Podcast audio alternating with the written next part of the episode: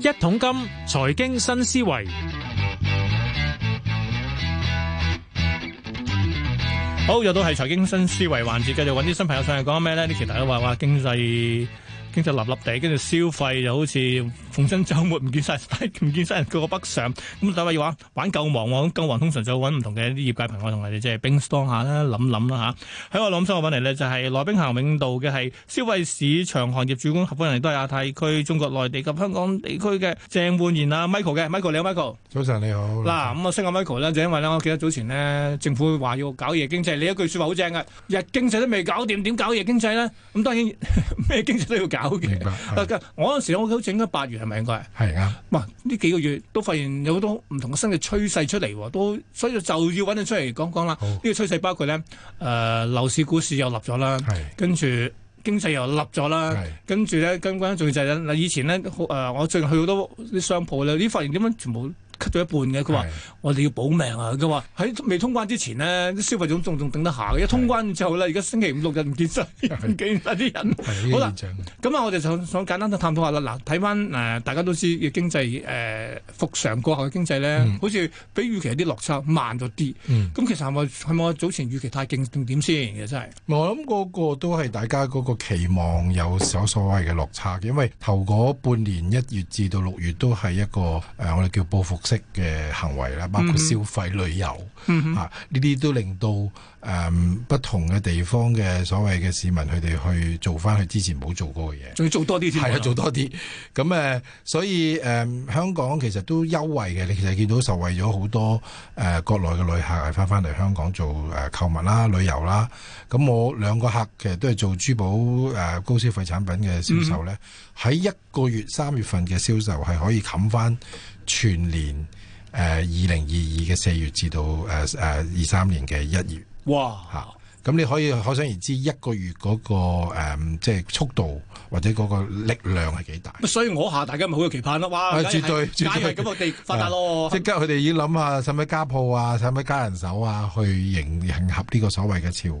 咁但係即係難聽啲講叫好景不常啦，因為誒、嗯我諗頭先你講嗰兩個因素係比較大啲，就係、全球嘅經濟咧，因為誒、嗯息口嗰、個嗰個上升啊，同埋嗰個物價嘅即係誒、嗯通脹嘅嘅來臨咧，就令到誒、嗯所謂嘅我哋嘅可以用嘅錢咧係誒跌咗。咁我因為你要我。支出嘅收入係啦，，要要付出呢個多啲去俾呢、個誒、嗯供樓啦即係供樓啦、嗯 mortgage 啊或者甚至乎食啊、住啊，樣樣嘅消費都係因為通脹咧係嚟得勁啲。嗯嗯，咁所以誒、呃大家所謂可以去消，即係剩餘嘅錢去多啲消費嘅力量係冇以前咁多。嗯咁呢、個其實唔係淨係香港，全球嘅誒、嗯所謂市民都係有呢個問題，尤其是中國。咁中國其實都係一個好誒、嗯快去接受或者去迎接一啲所謂新嘅機遇嘅一啲群組嚟嘅。嗯佢要買嘢，佢要去做一啲所謂嘅行為，好一窩蜂一段時間就好快去做。咁所以你見佢哋誒所謂收緊嗰、個誒銀包咧，都係一窩蜂咁去做嘅。咁啊所以咪嚟而家興叫個以前叫消費升級，而家咪唔好意思降級啦，咁咪少少降級啦，一定，因為如果唔係佢哋唔會嚟到之後，即係做完第一式第一段嘅報復行為咧，就開始就減退啦。係啊係啊。啊，咁所以你由見七月或者七第二，我哋我哋叫下半年開始咧，誒、無論因為誒、即係頭先我哋講嘅房地產市場有所誒、衰退啦，嗯，咁你見到自己嘅樓價值，雖然你唔會即刻攞條樓去攞間樓去賣，但係你見到個價值冇冇一年前咁好咧，你個心理嘅狀況已經覺得係冇咁好嘅。咁、有啲仲揸住兩層啊、三層樓嘅時候，開始擔心就供唔供得起樓咧。咁、我點解仲要去買咁多名牌咧？所以暫時嗰陣時咧就開始有一段誒比較緊縮啲嘅一個問題。咁另外誒資本市場啦，你見誒、無論中國嘅 A 股、香港嘅即係港股，都係即係一路都冇乜起色。係啦，除我哋以外啲就 O K 啦。係啦，美國就獨善其身咁誒誒，以前我哋有一段時間大家都想講話係咪東升西降啊？係，係東京股市係升啫嘛。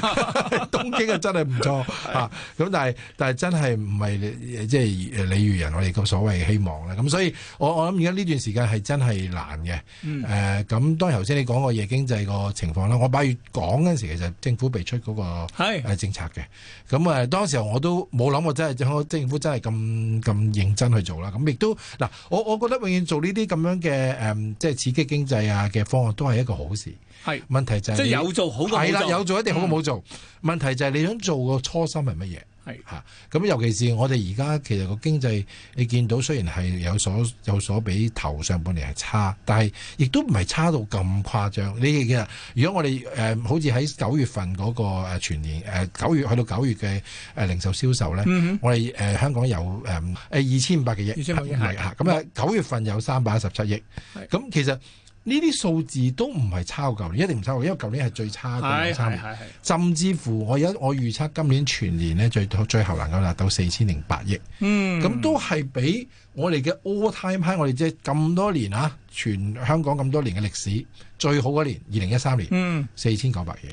咦，其實啊都都唔係爭好遠，追都緊喎唔係爭好遠係啊嚇嗱。我哋曾經誒四千九百幾億落翻嚟四千三億嘅時候，就二零一五就嗯一六就係因為有誒、呃中環嘅係啊，佔佔中中啦，啦係，啊係啊，再加埋中國誒、呃出咗政策就係打貪，係係就唔想有多啲所謂結誒送饋贈嘅一啲一係係啲情況，咁啊變咗誒、呃旅客落嚟買嘢嘅時候就就冇咁忍手啦係啦，冇錯係。啦，咁但係我哋都好開心地喺二零一七開始咧，慢慢慢慢咁上翻個嗯軌道，嗯所以去到一八年咧，我哋去曾經去到四千八百億，好、嗯近好近我哋嘅最、最最高峰噶啦。但係又唔好彩地喺啊，都係一九到二二唔使講啦，咁咁咁呢三呢四年我哋叫真係冰封嘅時係係啦。一九上半年冇問題啦，下半年先出現問題。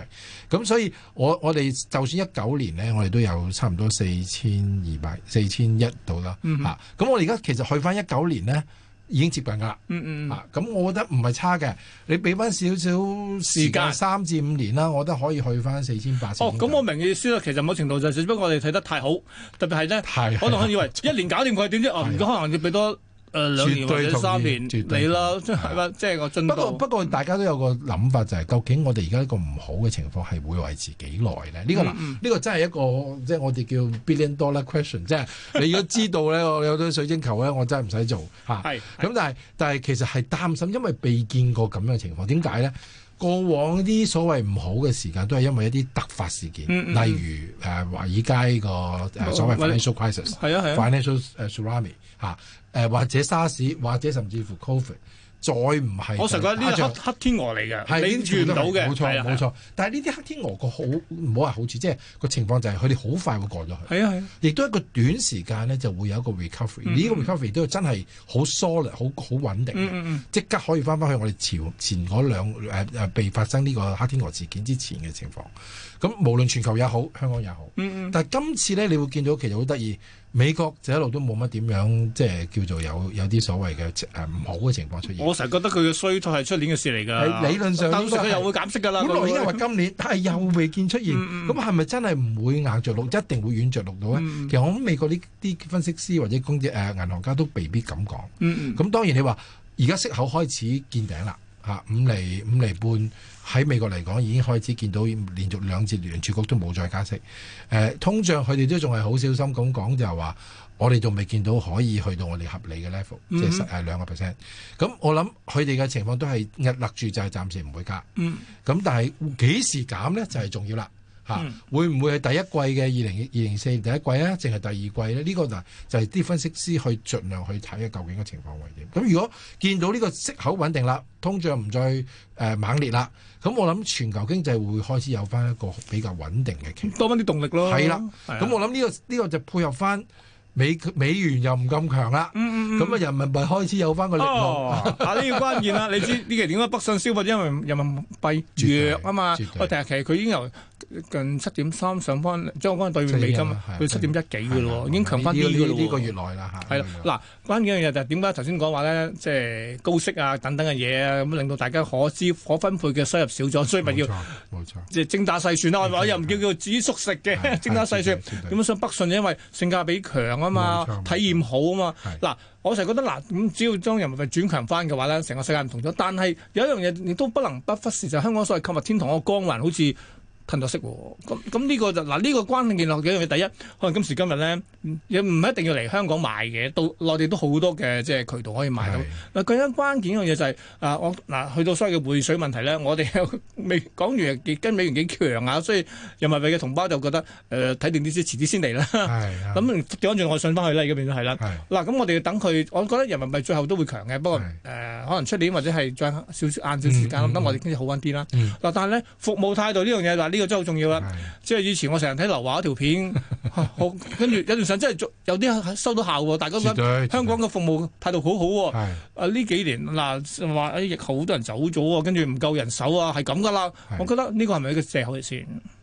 其實我諗永遠呢啲都唔可以叫，即係借口永遠都有人有人用啦。嗯，但係其實係咪可以可以真係用一個原因就去概括晒所有嘢咧？我哋未必。但係其實香港真係要都要自身搞好一啲我哋自己嘅本身嘅問題嘅。係咁其實誒，你睇得到頭先你講嘅所謂呃誒礦物天堂嘅光環逐漸有少少消退咧，其實真係事實係咁嘅。點解咧？誒唔好忘記，我哋香港其實點解係礦物天堂，就因為我哋個稅制嗯令到我哋嘅所謂入口嘅貨品咧，係有一個比較好啲嘅銷售價錢。係咁嗱誒，好簡單講誒、呃我哋冇消費冇呢個消誒、增值稅。係啊！你中國有增值稅，全球好多國家都有增值稅，日本、誒、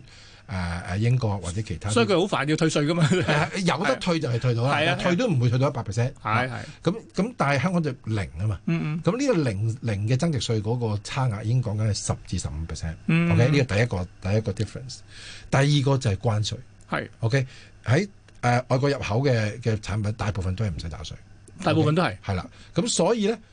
我呢啲咁嘅產品喺香港銷售嘅時候，起碼可以過往啊曾經去到最高嘅一公咧，二十五至三十 percent 嘅差價。嗯嗯 OK，咁嗱一一一件同樣嘅產同樣嘅即係講消誒高消費產品啦，一個誒嗯，包包啊包包係，啦，總之嚇佢真係可以平三兩折至三折。咁咪嚟香港買咯。係咯，咪嚟香港買咯，又都又可以做下購物，又可以去體驗下我哋嘅，譬如山頂啊、嗯迪士尼啊。當時迪士尼好旺，海洋公園好旺嚇、就真係因為佢哋未未見過，亦都未未嚟嘗過啊嘛。咁所以我諗係一個好好嘅配套嚟嘅。嗯嗯咁但係唔好忘記，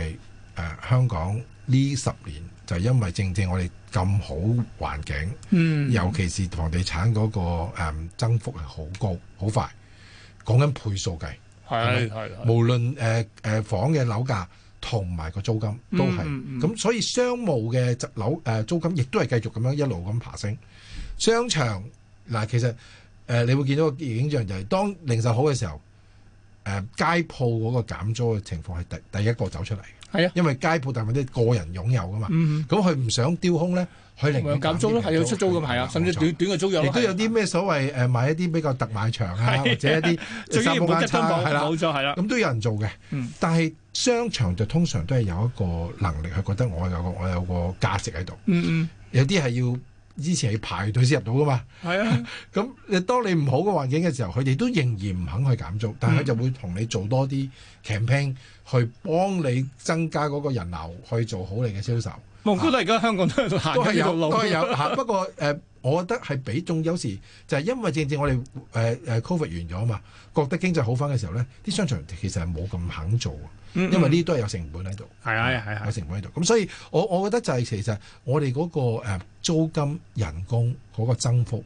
係快過晒其他國家，嗯，咁、而令到我哋個所謂嘅差價嘅嘅嘅差異咧係少咗、就縮咗啦。縮咗。係而家講緊係十至十五 percent。哦，咁啊，咁啊，梗係我計埋即係交通你仲要加埋費其他交通嘢費係住宿啦咁就諗人下民幣嗰、諗個諗先咯嗯嗰個情況，咁所以我哋而家咪叫做冇咗個光環咯，冇咁大哦嗰個光環。係咯，喂，咁我其實講真嗱，精簡翻啲成本，即係再攣翻去，所以有挑戰性得唔得係先？得可以，當然就租金。咁你去到第一哦講次到讓利嘅問題㗎咯第一件事就講租金先，喎。即係因為租金佔誒、呃零售商係最大嗰個。係啊係啊係啊，咁如果租金係可以落翻嚟，就去翻一個我哋叫做佢哋覺得合理。嗱，其實我見到我啲客都係嘅，嗯而家、租鋪咧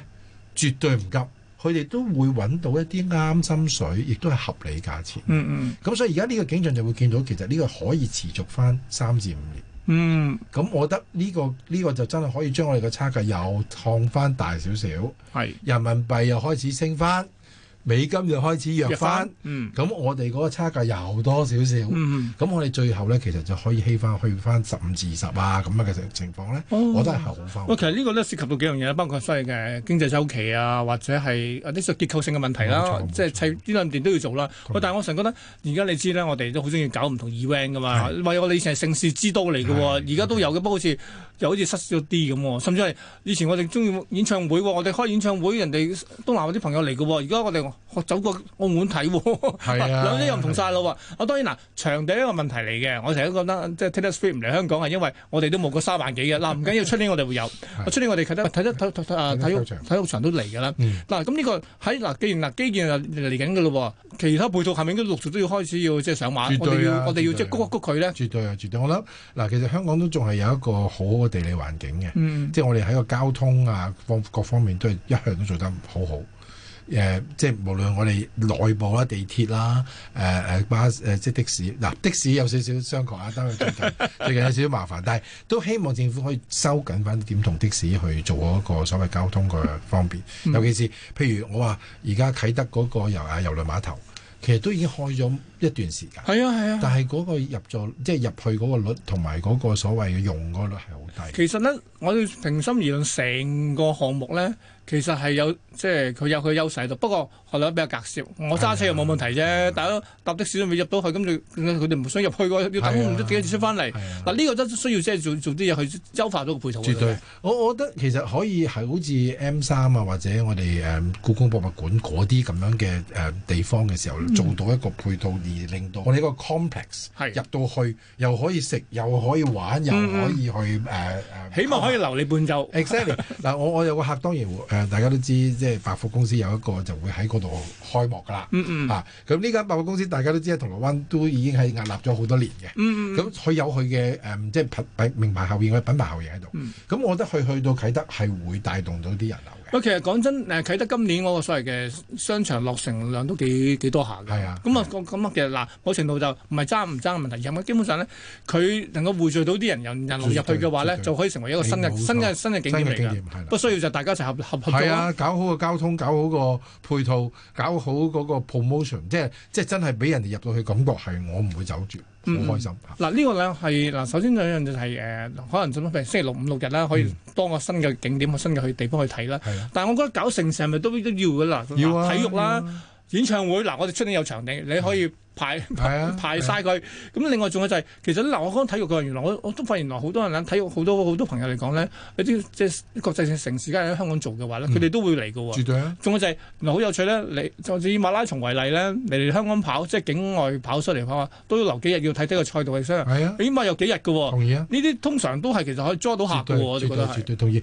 其實香港都有啲即係體育嘅過往都係比較受歡迎，嗯，例如車人啊欖七人欖球賽啦。係啊係啊，啊！我哋公司都有個有個 box 喺度，永遠都攞唔到飛嘅，因為一定係所有客都第一件事 問俾晒啲係啦客嘅係啦。咁咁，但係其實點解會咁咁咁啲人咁中意咧？就係因為正正就係一年只係搞一次。哦，你意思話一年搞 兩次，不啊咁如我覺得一年搞兩次都唔係好過分啫。你你場地喺度嗯啊嗯，誒誒啲啲球員其實再打多幾場仲更加開心佢㗎啊喺邊度睇，喺邊度打都要打㗎啦，係咪係啊啦，係啦好開心去，因為體育體育者就係中意做多啲呢啲咁。冇錯冇錯冇錯，咁所以而家最近香港亦都好好，我覺得好開心就見到亞運我哋成績咁好嗯嗯嚇、嗯。無論幾個運動系列都係做得非常之好嘅。點樣可以俾大家多啲去參與？係咁我諗點樣可以令到我哋誒、嗯即係啲香港市民可以，譬如夜經濟可以恢復翻，去 support 下我哋啲即係香港球隊啊，或者香港嘅運動員啊，做多啲體育盛事。馬拉松 again，你講得好啱啊！而家好多即係由十五歲至到六十歲或者六十七十歲嘅同都跑得㗎。都中意呢個運動係啊嚇嗯因為覺得呢個運動又健康，又可以有一個誒、嗯、體練自己毅力嘅一個、一個嗯一個情況。咁我覺得呢個就係正正要俾好多啲唔喺香港居住國內誒誒、呃就算東南亞嘅國家都可以，或者甚至歐洲美國國家都可以過嚟參與。你知其實好多世界好多其他國家搞馬拉松咧，好多人都去參與。咩啊？我唔講所謂六大嗰啲咩大滿貫嗰啲啊，係基本上喺內地啊，每一個禮拜啊係啊都有搞係噶，啊唔同城市都有搞係噶。啊咁所以其實搞到密啲咯，甚至一啱啊季一次都啱啊其實都有有有有市場啊。啱嗱，關鍵嘅就係你做咗個定期性嘅，但係誒係時候又要過去香港跑一轉咯， 咁咪得咯。當不然過其實我哋其實都係做咗冰霜，咁我相信有關嘅朋友啊，各方面嘅都聽我嘅聲音之後，都覺得嚟緊嗱，二零二三唔緊要嘅，咁啊即係復甦嗰陣有少少落差啫，出年會好啲啊！你知拖長嚟睇嘅都係復甦啊嘛，係絕對咪絕對？絕對關鍵就係嗱，我覺得初心方面做翻好啲，我哋嘅服務嘅質素啊、態度等等嘅嘢，再加埋其他嘅，譬如硬件做完之後到軟件啦，咁軟件我哋配套做得好嘅話咧，咁搞多啲 event 嘅話咧，咁啊慢慢好多嘢都會翻嚟嘅，係咪？好，今日唔該，羅冰涵永道嘅係亞太區中國內地及香港地區消費市場行業主管合夥人啊，鄭煥然啊，Michael，所以同我哋講咗啦，其實未去到夠忙嘅，不過希望出年更加好啲啫，喺消費市場方面，唔該晒你多。謝晒，唔該晒。